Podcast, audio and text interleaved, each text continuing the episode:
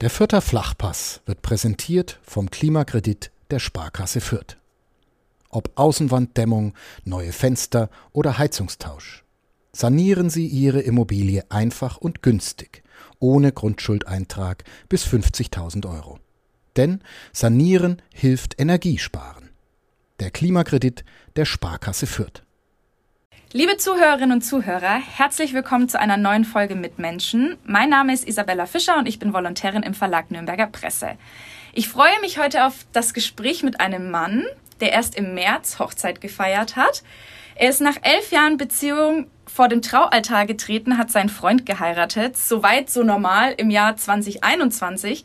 Seine Geschichte sorgte dennoch für Aufsehen, denn er ist mit der katholischen Kirche sehr verbunden und die hat ja bekanntlich ein Problem mit gleichgeschlechtlichen Paaren. Ich begrüße im Podcaststudio Anselm Bilgri. Schön, dass Sie da sind. Hallo, grüß Gott zusammen. Mitmenschen. Ein Podcast von nordbayern.de. Mit Menschen, die verändern, bewegen, unterhalten. Erst einmal herzlichen Glückwunsch zu Ihrer Hochzeit. Ja, vielen Dank. Die fiel wegen Corona ja vermutlich ein bisschen kleiner aus als gewünscht oder war Ihnen das ganz recht, dass das im kleinen Kreis passierte? Ja, also mir persönlich war es recht. Meinem Mann, äh, der hätte es gern größer gehabt. Wir hatten den ersten Termin ja schon im Dezember letzten Jahres. Ja. Und das war äh, obwohl ich im August den Antrag gestellt habe, war ihm das einfach zu kurz. Ja. er wollte das groß vorbereiten und dann ging es doch nicht. Wir waren zu viert im Standesamt. Also wir beide und die beiden Trauzeugen. Äh, das mehr ging nicht, obwohl uns der Münchner Oberbürgermeister Dieter Reiter getraut hat. Äh, er musste auch Maske tragen die ganze Zeit. Also, aber wir konnten es dann wenigstens äh, ähm, über streamen. Ne? Da, da, durften wir einen äh, Freund mitnehmen, der das dann aufgenommen hat. Aber das hat natürlich auch nicht geklappt. Ja, wir hatten jetzt tatsächlich auch gerade ein paar äh, technische Schwierigkeiten, aber so funktioniert äh, Hochzeit im Jahr 2021 genau. während Corona. Aber Hauptsache, sie konnten heiraten. Ähm, kurz zu ihrer Vita. Ich habe mir aufgeschrieben, Sie waren bis 2004 Benediktinermönch, Zellerar, also Wirtschaftsleiter der Abtei St. Bonifaz in München und Andex sowie Prior des Kloster Andex. Vermissen Sie diese Zeit? Nein, also die geht mir jetzt nicht ab. Es war eine schöne Zeit, das möchte ich auch gar nicht äh, verheimlichen. Ich war da wie ein Fisch im Wasser, ich konnte alles vereinbaren, sowohl das religiöse, klösterliche, wie auch das Wirtschaftliche.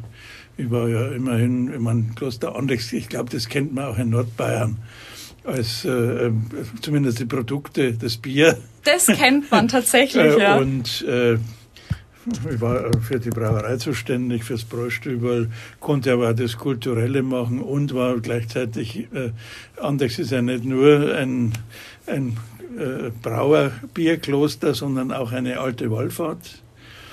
Also die über 200 Pfarreien aus der Umgebung äh, wallfahren dorthin, einmal im Jahr, meistens in der Woche um Christi Himmelfahrt.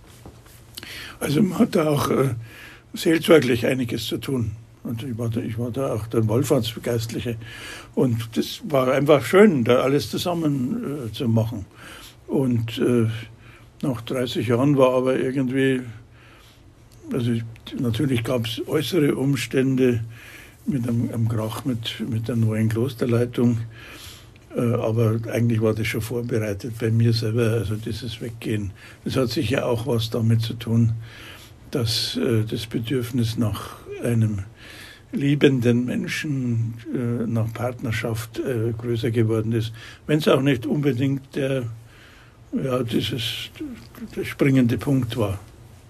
Was hat Sie am Klosterleben so, so fasziniert?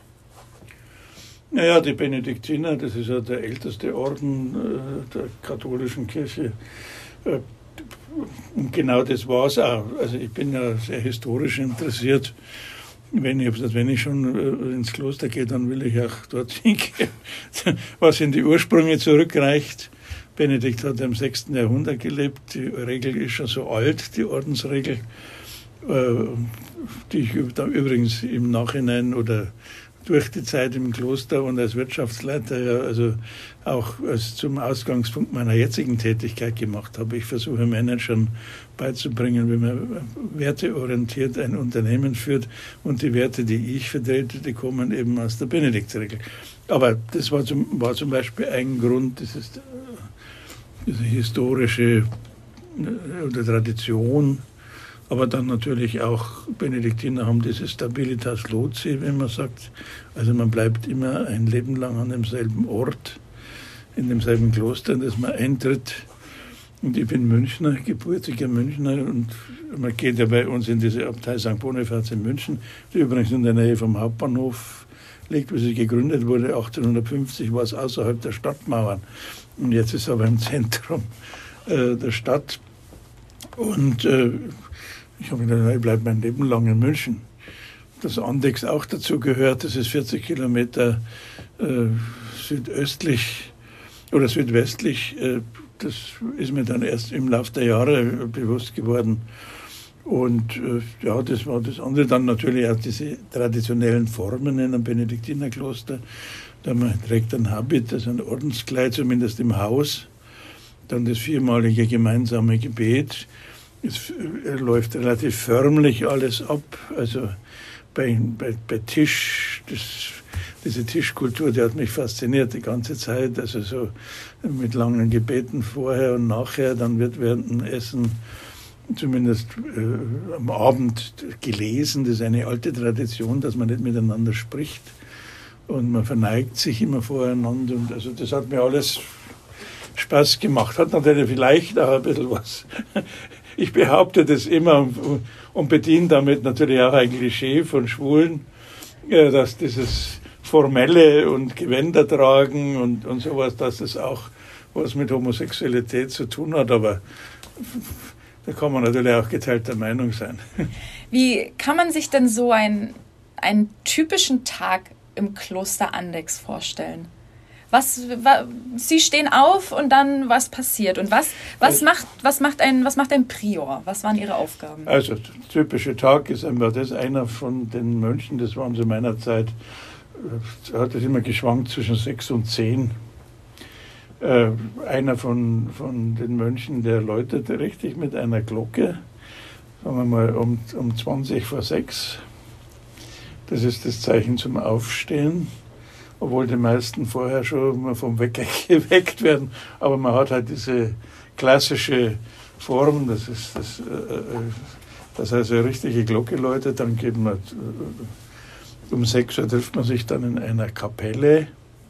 Chorkapelle heißt die, weil man das Chorgebet, also das gemeinsame Gebet spricht. Das ist so, ich würde sagen, 40 Minuten ungefähr wie man sich vorstellt, so man sitzt gegenüber, so in so Chorstallen, mhm. in so einem Chorgestühl. Und wenn das aus ist, hat man, ja, das ist um, um Viertel vor 20 vor sieben aus. Dann ist um sieben Uhr die Messe.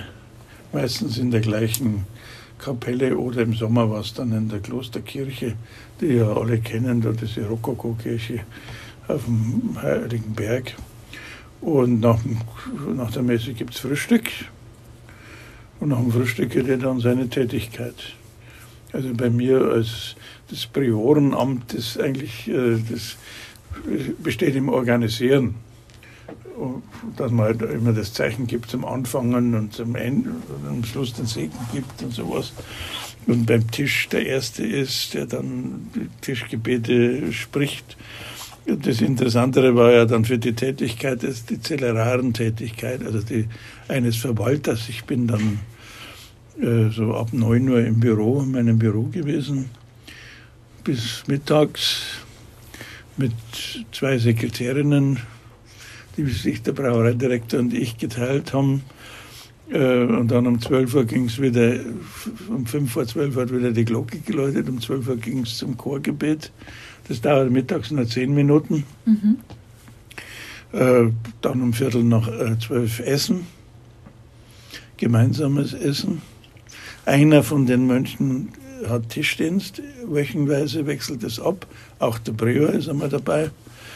Äh, und während dem Tisch am Anfang Gebete, am Schluss Gebete, eine kurzes, kurze Lesung aus der Heiligen Schrift, am Ende aus der Benediktsregel ein Kapitel und nach dem Essen geht wieder jeder seiner Tätigkeit nach. Wenn einer aber älter ist und sich eine Stunde hinlegen will, dann ist das auch kein Problem. Das geht dann wieder bis 6 Uhr und dann ist die Vesper, das Abendgebet, 20 Minuten nach der Vesper Abendessen nach dem Abendessen setzen sich die Mönche dann zusammen, so eine halbe Stunde, ratscht man oder trinkt noch Bier. In anderen Klöstern ist üblich, dass Karten gespielt wird oder, oder Zigarre geraucht wird. Und dann in anderen, wir haben dann so um halb acht, dreiviertel acht, die Komplett, das ist das Nachtgebet gebetet, wo man theoretisch dann anschließend Nachtruhe hält. Aber je nachdem, ist, wir haben ja Seelsorger, drei Pfarreien werden von Andex äh, äh, betreut. Die Pfarrer, die müssen heute diese Seelsorgstätigkeit, Sitzungen und was ist am Abend, die mussten dann da noch weg.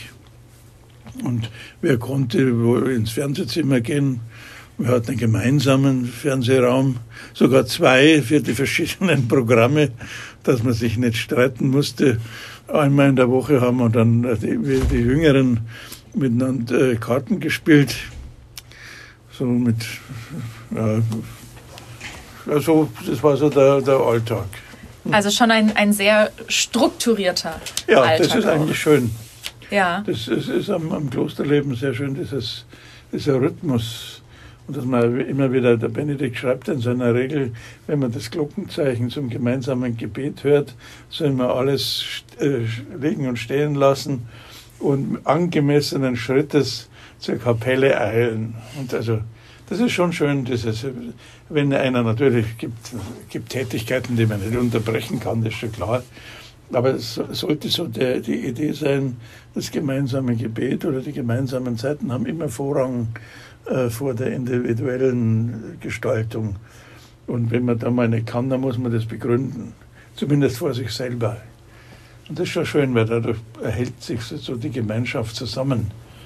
Es ist ja wie leicht, irgendeinen Grund zu finden, warum, jetzt, warum das Wichtige ist, äh, was ich gerade mache, als, als ein gemeinsames Gebet. Werbung. Regional, heimatverbunden und einzigartig. Das sind die Geschichten hier bei uns im Mitmenschen-Podcast. Und die Philosophie der Pyraser Brauerei. So unterschiedlich die Metropolregion Nürnberg mit ihren Mitmenschen ist, so vielfältig ist auch das Pyraser Sortiment. Von Bier über Limonaden und Säften bis hin zu Mayu, dem neuen Erfrischungsgetränk aus Guayusa-Tee. Die Pyraser Landbrauerei hat für jeden das richtige Getränk.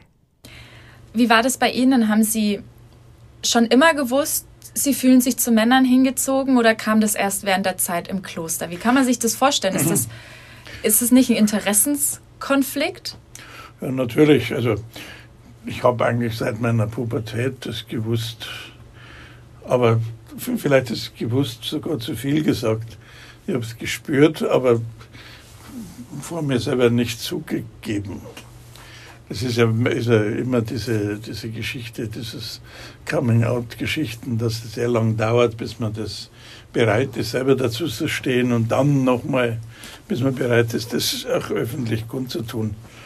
Und ich glaube, dass es so äh, religiös musikalischen Menschen, die homosexuell sind, dann leichter fällt, wenn sie sagen, ich, ich ergreife einen Beruf, äh, wo ich nicht heiraten muss und keine Familie gründen will. Was heißt, heute muss man nicht mehr heiraten, aber es ist natürlich, ich weiß von einem Freund, der ist Anwalt, geworden, der hat zu mir gesagt, als Anwalt musst du eine Frau und Kinder haben. Da hat sich nie getraut, das äh, äh, auch zu leben, mhm. äh, öffentlich. Und, und so ist halt das, äh, das, diese kirchliche Karriere, also mit, im, Kloster ist natürlich völlig ausgeschlossen, aber auch als zölibatär lebender Priester in einer Pfarrei oder in einem Dings ist das, kommt es einem entgegen man muss, muss natürlich schon religiös sein, sonst klappt es nicht. Also das nur spielen, das kann man nicht. Und äh, nur, man glaubt halt dann immer am Anfang, naja, das kriege ich schon in den Griff. Gerade wenn man so als, als junger Mensch, ich war 21, wie ins Kloster bin, also noch ganz begeistert ist von dieser von dem ich gebe jetzt mein Leben für Christus und für die Kirche hin, dann hat man natürlich das Gefühl, so jetzt das andere, das, das ist dann schon zu handeln. Ja. Aber mit dem Lauf der Zeit, wenn natürlich diese Anfangsbegeisterung äh, den äh, Mühen der Ebene weicht, äh, dann wird so diese Sehnsucht nach einem Partner schon immer, immer, immer lauter, glaube ich. Also zumindest war es bei mir so. Und äh, natürlich ist dann eine Zeit lang schon so, Doppelleben geht in dem Sinn nicht, weil man keine Partnerschaft nebenbei leben kann. Im Kloster. Mhm. Als Weltpriester, also als Pfarrer vielleicht leichter. Und aber natürlich hat man noch gelegentliche Bedürfnisse und, und, Kontakte.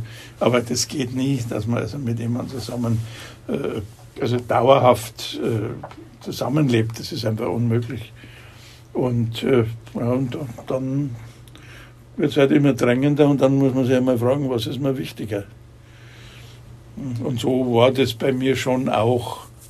Aber ich, ich wäre vielleicht bereit gewesen, wenn es diesen äußeren Anlass nicht gegeben hätte, dann hätte es ein bisschen länger vielleicht gedauert, bis ich ausgetreten wäre. Das heißt, Sie haben sich ja dann jahrelang versteckt, oder? Aus, aus Angst, aus Selbstschutz oder, oder fühlen Sie sich gar nicht so, dass Sie sich verstecken mussten? Naja, versteckt heißt, also ist er nicht alleine mit dieser Veranlagung, im Kloster nicht. Also es gibt dann schon gelegentlich einmal, dass man sich darüber erzählt oder was sagt, aber so ein ganz offizielles Gesprächsthema ist Sexualität nie. Also man muss sich da nicht, also ich hatte nie das Gefühl für ein Doppelleben, aber ich habe natürlich das versteckt und unterdrückt, das stimmt schon. Wie haben Sie denn überhaupt Ihren Mann kennengelernt? Wie, wie kann man sich das vorstellen? Sie waren ja im Kloster da. Nein, den habe ich erst nachher kennengelernt. Den haben Sie nachher kennengelernt? Ich bin 2004 aus dem Kloster ausgetreten. Ja. Damit war schon einmal, und hatte ja dann meine eigene Firma. Ich habe äh, im Beraten, ich berate jetzt immer noch, aber jetzt alleine äh, Manager, wie, wie, wie man werteorientiert ein Unternehmen führen kann. Also werteorientiert mit Hilfe von Werten und nicht nur den einen Wert, den finanziell im Blick hat. Äh, das war das eine und dann habe ich natürlich alleine gelebt in einer, aus dem Kloster raus. Ich habe, hatte eine Wohnung und, und äh, äh, in München und dann war es natürlich leichter Kontakt zu finden. Aber ich habe trotzdem den jetzigen Mann, Markus, den habe ich übers Internet kennengelernt. Auf so einem Datingportal, wo, sich Homosexuelle halt verabreden. Wie die jungen das war, Leute. Das war 2009 haben wir uns ab, also kennengelernt und dann haben wir uns einmal getroffen. Das war lustig noch, weil wir haben einen Termin gesucht per Internet und dann, ich hatte damals äh, Karten für den Ring in Bayreuth und er hat, äh, war bei der Hochzeit seines jetzigen Trauzeugen am Bodensee eingeladen. Wir haben eine Woche lang uns, mussten wir warten, bis wir uns dann gesehen haben. Und dann haben wir uns eben, kam er zu mir. Er hat damals in Graz studiert und stammt aber aus der Nähe, also zwischen München und Augsburg her. Mhm. Und da haben wir uns bei mir getroffen und hat es gleich gefunkt. Und ein paar Monate später ist er bei mir eingezogen und seit dann waren wir zusammen, elf Jahre. Das ist Bis, schön. Er hat natürlich, wir haben schon öfters darüber geredet gehabt, ob wir nicht heiraten sollen. Also, das geht ja seit 2017, die Ehe. Genau. Vorher gab es die Lebenspartnerschaft. Äh, und äh, ja, es war ja so, ich bin zwar aus dem Kloster ausgetreten, war aber nach wie vor katholischer Priester.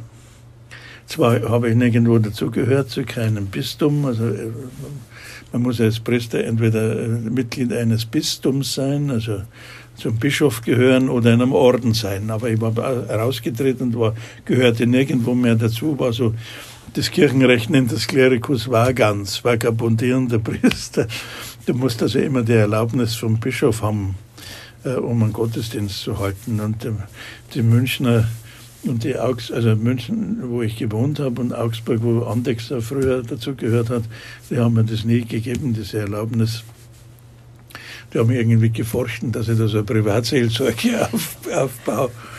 Und das war natürlich auch nicht ganz so äh, äh redlich, weil man gedacht na, ich, das, diese Brücke, die will ich, will ich nicht abbrechen. Mhm. Und in dem Moment, wo ich offiziell eine Partnerschaft mit ob Frau oder Mann oder geheiratet hätte, äh, eingegangen, dann wäre das zu Ende gewesen. Und äh, ich muss da ganz ehrlich sagen, da war vielleicht sogar dieses, also diese Pandemie, Corona, mit ein Grund, warum ich das, also jetzt höre ich auf mit dem, das, äh, immer so das in der Schwebe zu lassen.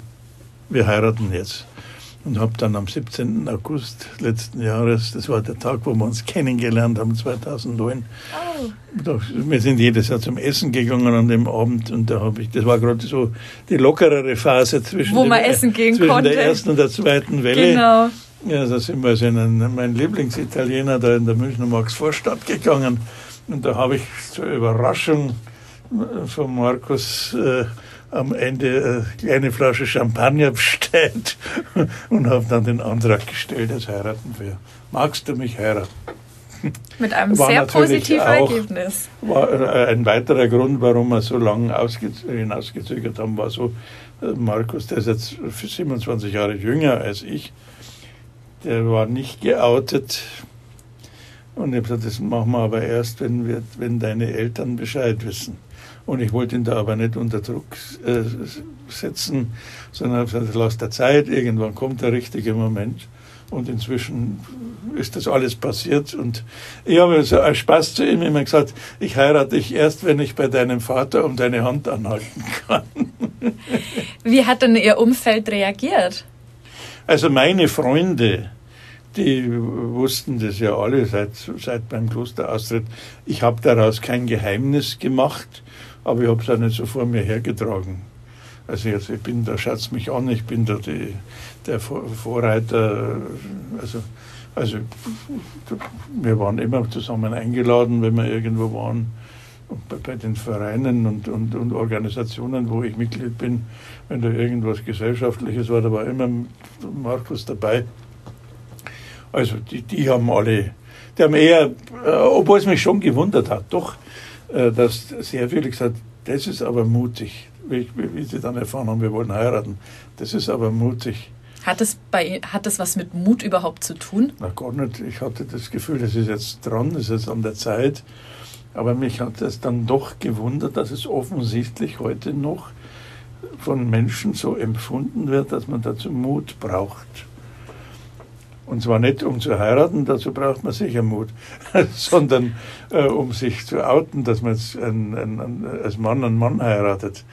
Also das ist schon eigenartig, dass da immer auch, auch die besten Freunde, die das wussten, haben gesagt, das ist aber mutig.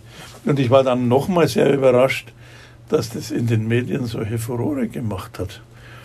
Da habe ich mir auch gedacht, also das ist doch heute nichts Besonderes mehr, wenn, wenn, wenn, wenn zwei Männer heiraten. Aber wahrscheinlich hat es auch mit meiner Geschichte als, als Prior von Ondex und Priester und äh, zu tun und natürlich dieser Haltung der römisch-katholischen Kirche dazu. Sie sprechen es schon an. Ähm, Letztes Jahr meinte Papst Franziskus, der Staat müsse die rechtlichen Rahmen schaffen, damit homosexuelle Paare Familien leben dürfen. Er hat dazu gesagt, sie sind Kinder Gottes und haben das Recht auf eine Familie. Niemand sollte wegen seiner sexuellen Veranlagung ausgeschlossen oder unglücklich werden. Auf der anderen Seite wird die Segnung verboten. Also das ist für mich ein, ein absolut krasser Kontrast. Ja, das Interessante war das, wir haben am Freitag geheiratet und am Montag kam diese, äh, dieses Verbot aus Rom. Also ein paar Leute haben mich gefragt, ist das jetzt, äh, ist eure Hochzeit bis nach Rom gedrungen? Was natürlich nicht der Fall war. Da hat offensichtlich ein, ich glaube, vermute, ein deutscher Bischof dieses, es war ja eine, eine Antwort auf eine Anfrage, mhm. hat vermutlich ein deutscher Bischof diese Anfrage gestellt, um eben diese, An diese Antwort zu provozieren. Weil das ist ja auch ein Thema auf dem synodalen Weg. Das ja. ist, was gerade in der katholischen Kirche ja läuft. Eine Erneuerung der Sozialmoral, äh, der Sexualmoral, dass man also äh, auch eine neue Haltung zur Homosexualität und damit eine Ermöglichung der, der Segnung hat. Und ich nehme an, dass das der Bischof verhindern wollte. Deshalb. Und äh, ich bin wie Sie der Meinung, dass da immer eine unwahrscheinliche Diskrepanz ist. Auf der einen Seite der Papst, der, äh, der da eine sehr zugewandte Stellung hat, der sowas locker mal sagt. Das war ja wahrscheinlich wieder so bei den Journalisten im Flugzeug von der Rückreise einer, einer, einer, eines Besuchs, einer Pastoralreise. Da ist er bekannt dafür, dass er dann da recht locker spricht. Und dann aber Rom, das heißt die Kurie, in dem Fall die Glaubenskongregation, das wieder zurückpfeift. Ja. Und da ist schon, schon die Frage, woran können sich jetzt Katholiken halten?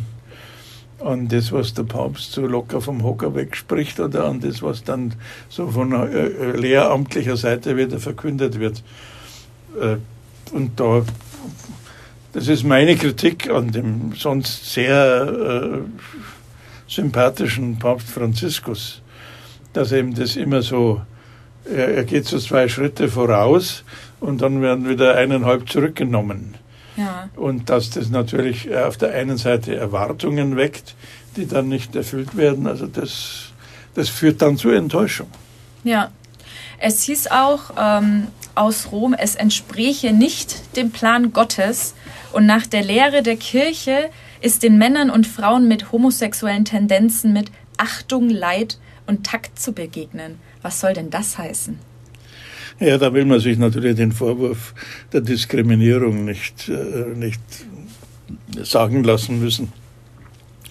Also das geht, das ist ja heute allgemein, also ich glaube in unseren westlichen Demokratien äh, verpönt, also auch mit dieser ganzen Identitätsdiskussion, die wir ja jetzt haben, und diesen Vorwurf will man nicht, aber auf der anderen Seite kommt man nicht aus, dieser, aus diesem selbstgestrickten Gefängnis raus, dass eben einfach äh, äh, Sexualität, das kommt vom heiligen Augustinus im, im 5. Jahrhundert, nur erlaubt ist zwischen Mann und Frau und eigentlich nur in der Ehe. Also alles, was äh, jede Sexualität außerhalb der Ehe und die nur zwischen Mann und Frau ist Sünde, mhm. schwere Sünde nach klassischem äh, Verständnis und äh, deshalb ist natürlich das eigentlich von der, von der bisherigen Lehre der Kirche konsequent gedacht, dass das nicht geht, aber dass das natürlich mit unserem modernen Leben äh, wie es die Menschen heute auch selbstbestimmt leben wollen, nicht mehr übereinstimmt. Das ist ja, ist ja eklatant. Vor allem bei uns im Westen.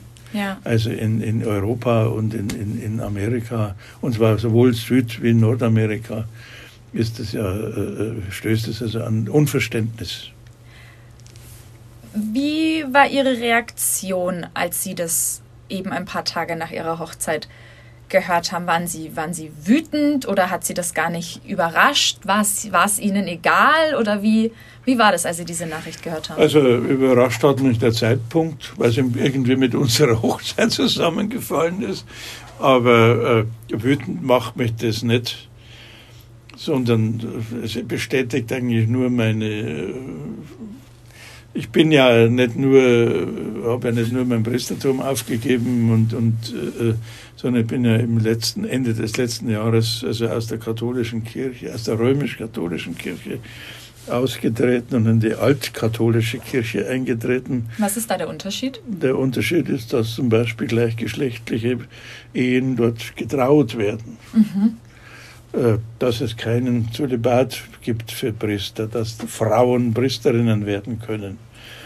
Äh, die nennen sich nur altkatholisch, weil sie eben, wie sie gegründet worden ist vor 100 Jahren, den alten Glauben der Christenheit, wo eben diese Dinge alle gingen und noch nicht verpönt waren. Also alles, was vor dem 19. Jahrhundert war, weil sie den, diesen Glauben praktizieren will. Und, äh, und da ist eben das das mit einer der Gründe war für, meine, für meinen Übertritt, war ja erstens, ich kann einen Mann heiraten und kann da auch in der Kirche getraut werden. Und zweitens, ich kann als solcher in der Kirche als Priester, in dieser Kirche als Priester wirken. Und das ist natürlich, äh, das war für mich der Grund. Und deshalb bin ich da nicht wütend gewesen. Es hat nur das bestätigt, dass ich eigentlich, mein, dass mein Schritt richtig war. Ja. Was ich so absurd finde, ist, dass in der katholischen Kirche Gegenstände, Tiere gesegnet werden können, was weiß ich, äh, Bergsteigermaterial, Autos, Katzen, Häuser, aber nicht zwei Menschen des gleichen Geschlechts, die sich lieben. Glauben Sie, dass, es, dass die katholische Kirche sich da jemals dazu, was heißt nicht bereit erklärt, aber das jemals erlauben wird? Ich könnte mir schon vorstellen, dass der Druck so hoch wird, bei uns vor allem. Ja. Äh, also jetzt nicht nur, dass massenweise Leute aus der Kirche austreten, sondern dass die, äh, die dabei bleiben, tatsächlich sagen, also entweder ihr ändert jetzt das oder wir machen unsere eigene Kirche auf oder laufen zu den Altkatholiken oder, ja. oder, oder sowas.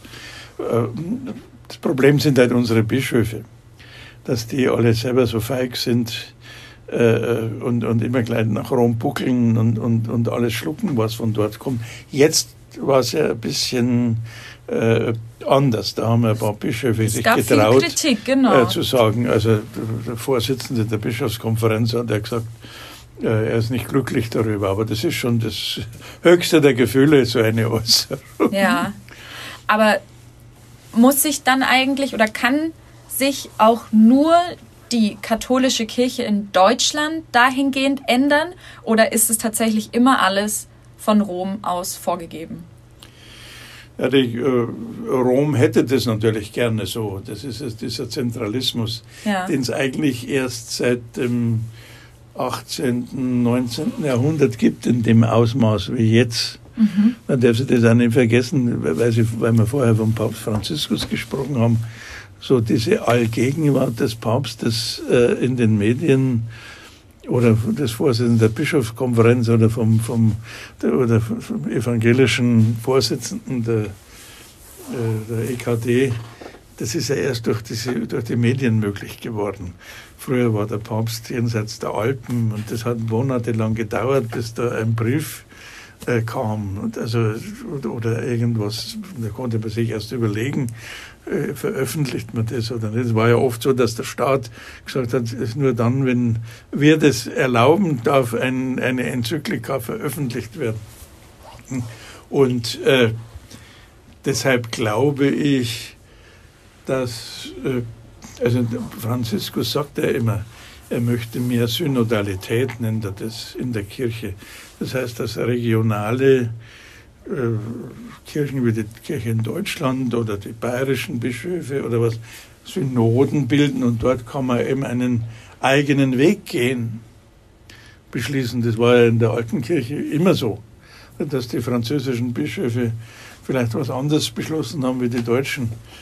Und äh, das könnte ich mir schon vorstellen, äh, beziehungsweise ich glaube, dass das der einzig gangbare Weg in eine Zukunft ist, wenn halt in, in, auf den Philippinen der Zölibat hochgeschätzt wird und die nicht wissen, wohin mit den Priesteramtsanwärtern und bei uns äh, haben die Leute dafür kein Verständnis mehr und es gibt keinen Nachwuchs mehr äh, für, fürs, fürs Priestertum, dann brauchen wir eine andere Lösung als in anderen Kontinenten und Kulturen.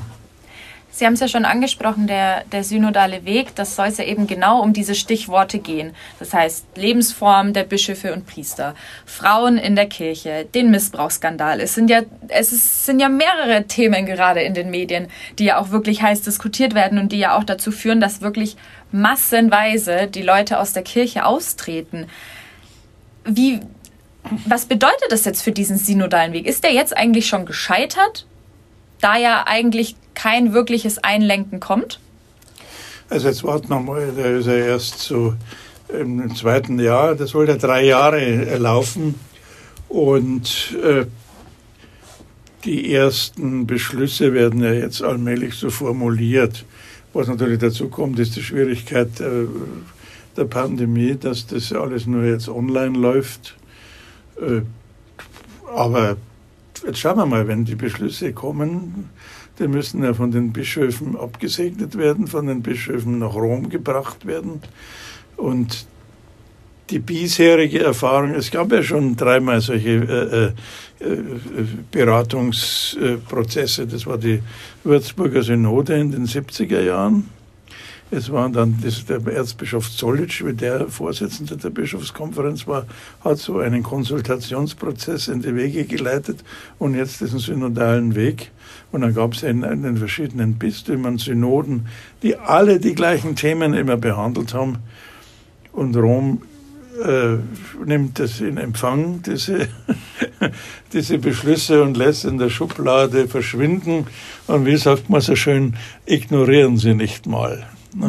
Also, also wenn, Sie, wenn das dieses Mal auch passiert, bei diesen Erwartungen und Hoffnungen, nicht zuletzt durch diesen äh, Missbrauchsskandal, mit dieser, mit dieser allgemeinen Erregung äh, in der Gesellschaft und in der Kirche, dann gibt es eine so riesen Enttäuschung, dass sogar die Gutwilligen äh, resignieren werden.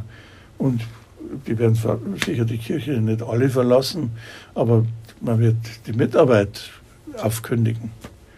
Ja. Es ist ja jetzt schon schwierig, immer Pfarrgemeinderäte zu bekommen, Leute zu bekommen, die da mitmachen oder in der Kirchenverwaltung. Also das heißt, das eine ist halt für die Finanzen zuständige Gremium und das sind aber als ehrenamtliche Leute. Ne?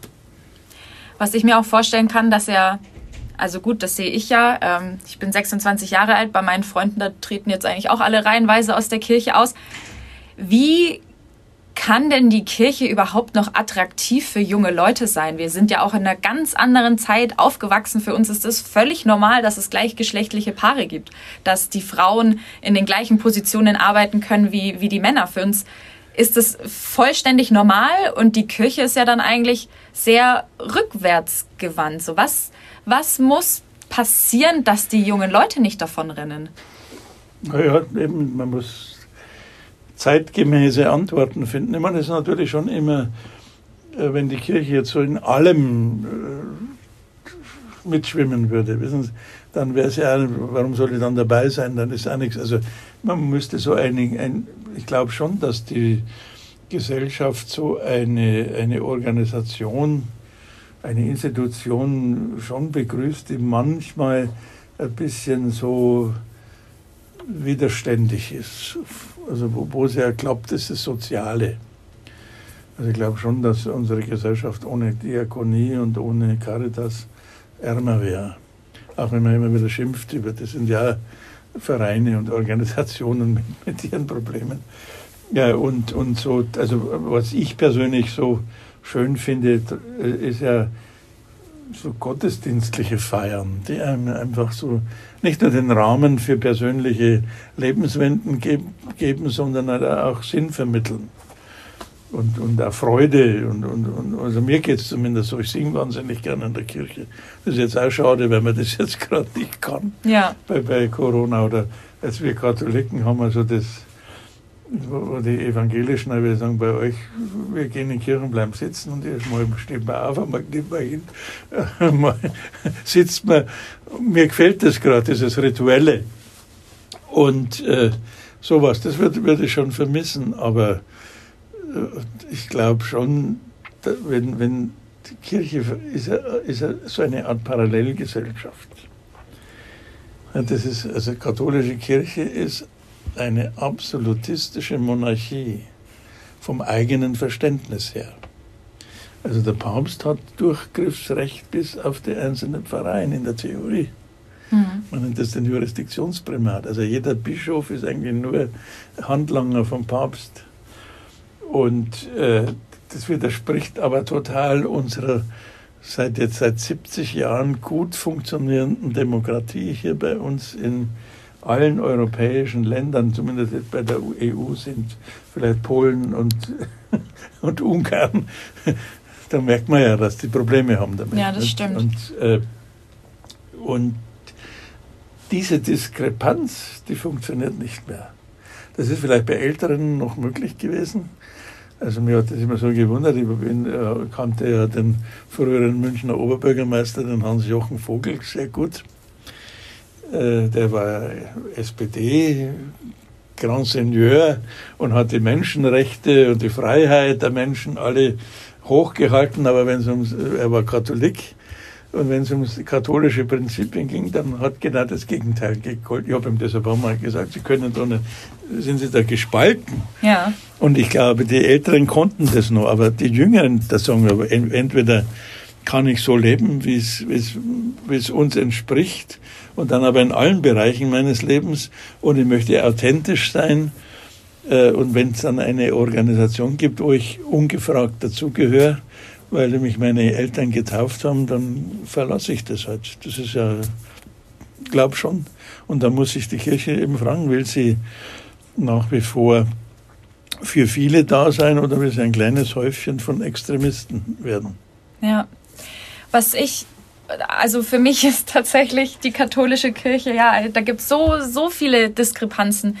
Beispielsweise Frauen sind nicht zur Weihe zugelassen, sind aber trotzdem, werden trotzdem ja in einem gewissen Fall natürlich auch irgendwie gleichgestellt, sollen unterstützt werden. Das passt für mich auch absolut gar nicht zusammen. Und ich bin schon der Meinung, wenn sich da nichts ändert, dann werden gerade die jüngeren Leute sagen, okay, dann hat sich das Thema für mich erledigt, weil das ist einfach nicht mehr zeitgemäß.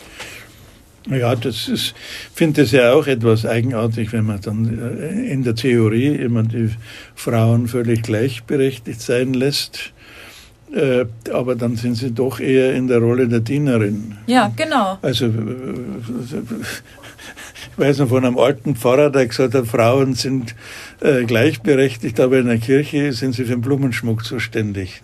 Ja, gutes also, Beispiel. das ist schon klar, die älteren Damen für die war das okay. Ja. Äh, aber eine junge Frau, die lässt sich damit nicht abspeisen, dass sie nur noch so Hilfsfunktionen ausführen darf. Mhm.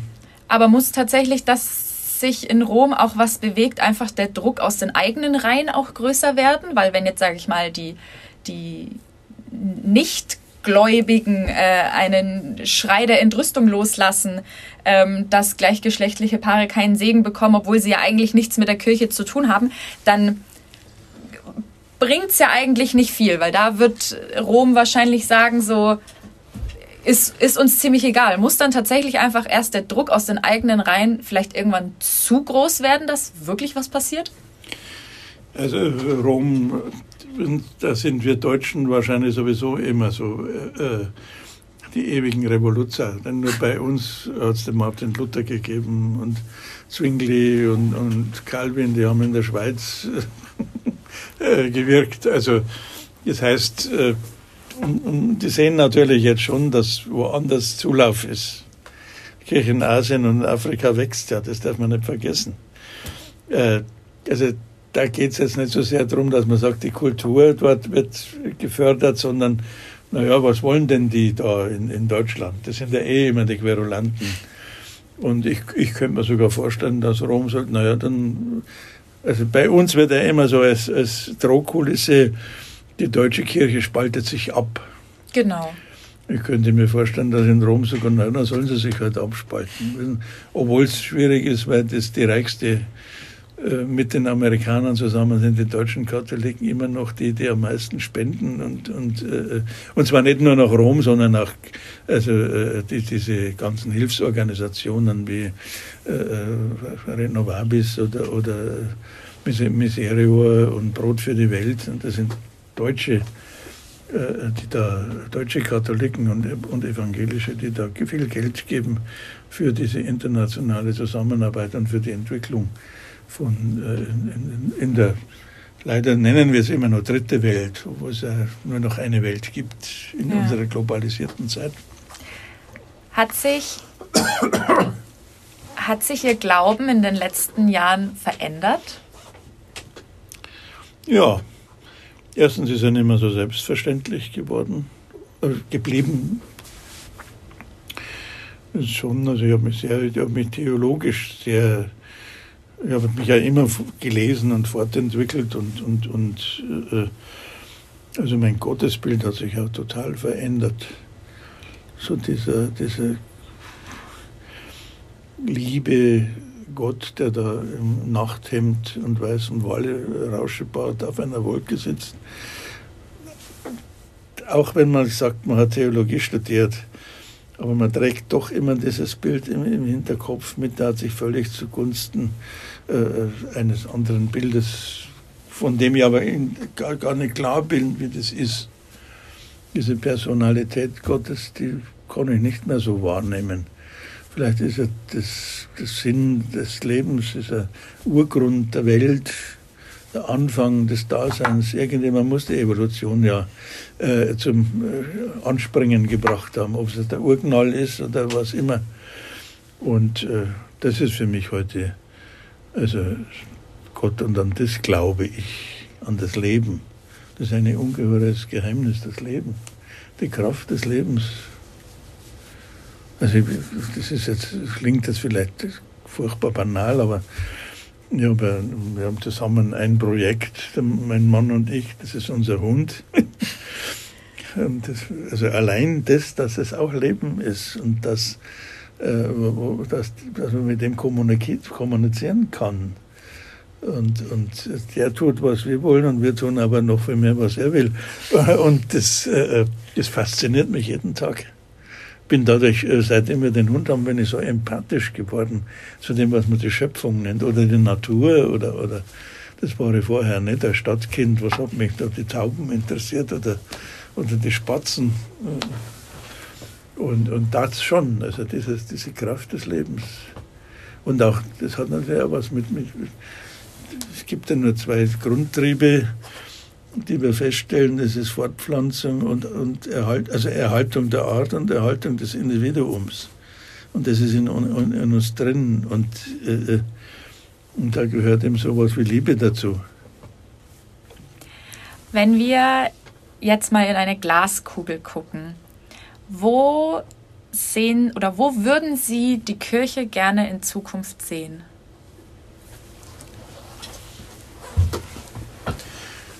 Ja, ich meine, ich gehöre ja jetzt zu einer Kirche, die so mein Bild von, von Kirche schon jetzt lebt.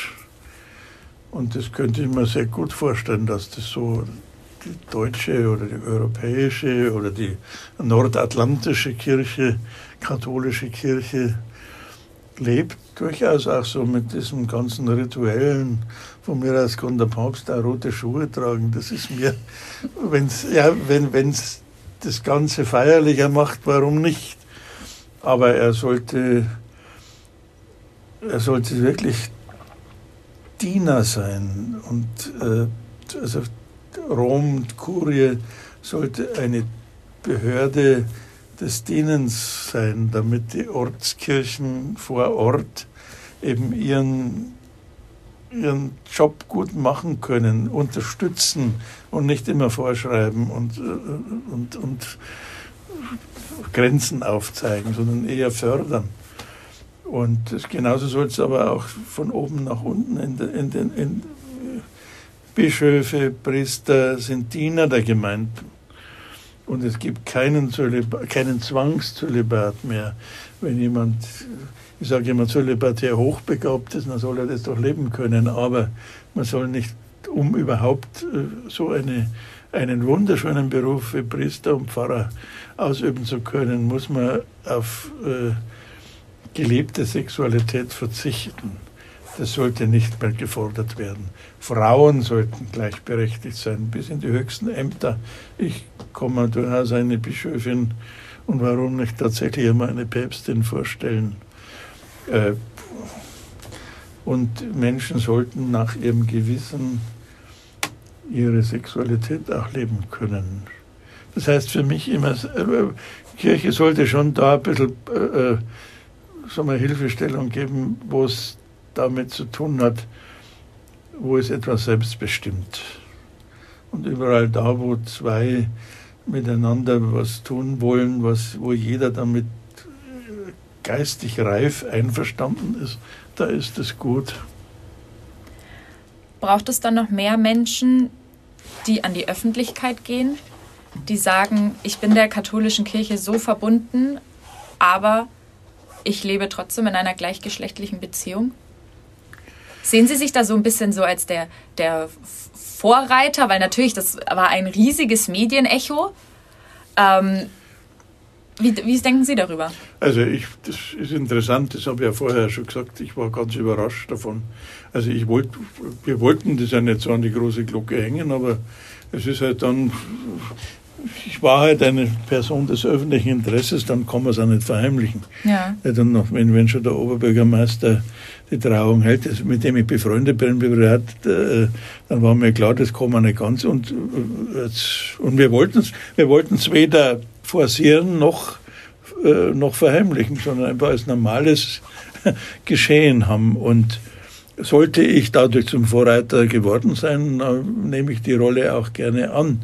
Natürlich würde ich mir wünschen, dass mehrere, mehr, mehr andere Pfarrer, katholische Priester oder Laien oder Frauen, das klingt jetzt schon wieder, als ob Frauen wieder so äh, nicht zu den Laien gehören würden, aber eben ich meine, dass es eben ganz normal ist, dass man sagt, ja, wir sind, äh, wir sind in der Kirche und wollen das Leben und machen das und wir fordern Gleichberechtigung. Letzte Frage, Herr Bilgri. Würden Sie im Nachhinein oder jetzt im Rückblick was anders machen? Gibt es irgendwas, wo Sie sagen, so, das hätte ich gerne anders gemacht oder sagen Sie, so wie es ist, bin ich glücklich? Also was mein persönliches Leben betrifft, würde ich nichts anders machen. Ja, auch wenn ich sage immer, die Zeit im Kloster war schön, das war zu der Zeit richtig und gut, aber jetzt ist das richtig und gut, was ich jetzt lebe. Vielleicht würde ich manche Entscheidungen als Zellerar heute anders fällen. Aber das ist jeder, der äh, Unternehmen leitet, sagt, naja, man hat nicht unbedingt einen Fehler gemacht, aber mit dem Wissen, das ich heute hätte, würde ich, würde ich, würde ich andere Entscheidungen. Das ist das Einzige, wo ich sage, da würde ich das, oder Umgang mit anderen Menschen, da würde ich vielleicht manchmal heute empathischer mich aufführen. Herr Bilgri, wir haben jetzt, glaube ich, fast eine Stunde geredet, 50 Minuten. Vielen, vielen lieben Dank, dass Sie heute gekommen sind. Es war ein unglaublich spannendes Gespräch, nicht nur, weil ich keinen Bezug zur Kirche habe, sondern auch, weil Sie, ähm, ja, weil Sie ein sehr angenehmer Gesprächspartner waren. Ja, danke, umgekehrt genauso. Vielen lieben Dank. Mehr bei uns im Netz auf nordbayern.de